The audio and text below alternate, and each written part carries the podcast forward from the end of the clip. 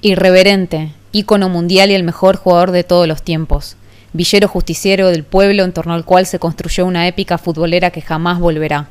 Dios, astro de goles y gambetas, barrilete cósmico, ¿a qué planeta te fuiste? Acá nos dejaste intentando reconciliar lo que parece irreconciliable, feminismo y maradonismo.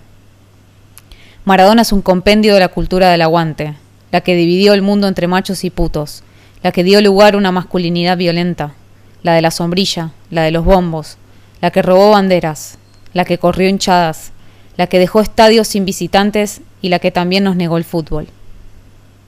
Pero Maradona es también figura identificatoria y aglutinadora de toda una nación, un suceso extraordinario, históricamente inigualable que paradójicamente encierra parte de la esencia que hace pocos años nos hermana a todas. Su reivindicación de clase, su oposición al poder y señalamiento constante a los amos del negocio de la pelota y a los privilegios globales, inevitablemente tiende más puentes que grietas con los feminismos, sobre todo populares e interseccionales. Entonces, ¿por qué regalarle Maradona al patriarcado? Dejar de lado a Maradona implica que el feminismo rehúse su carácter intrínsecamente disidente, contestatario, libertador y antinormativo. Abandonar a Maradona es desatender la tarea feminista de la deconstrucción. El Diego es hijo del patriarcado, su expresión y víctima, como nosotros, nosotras, nosotres.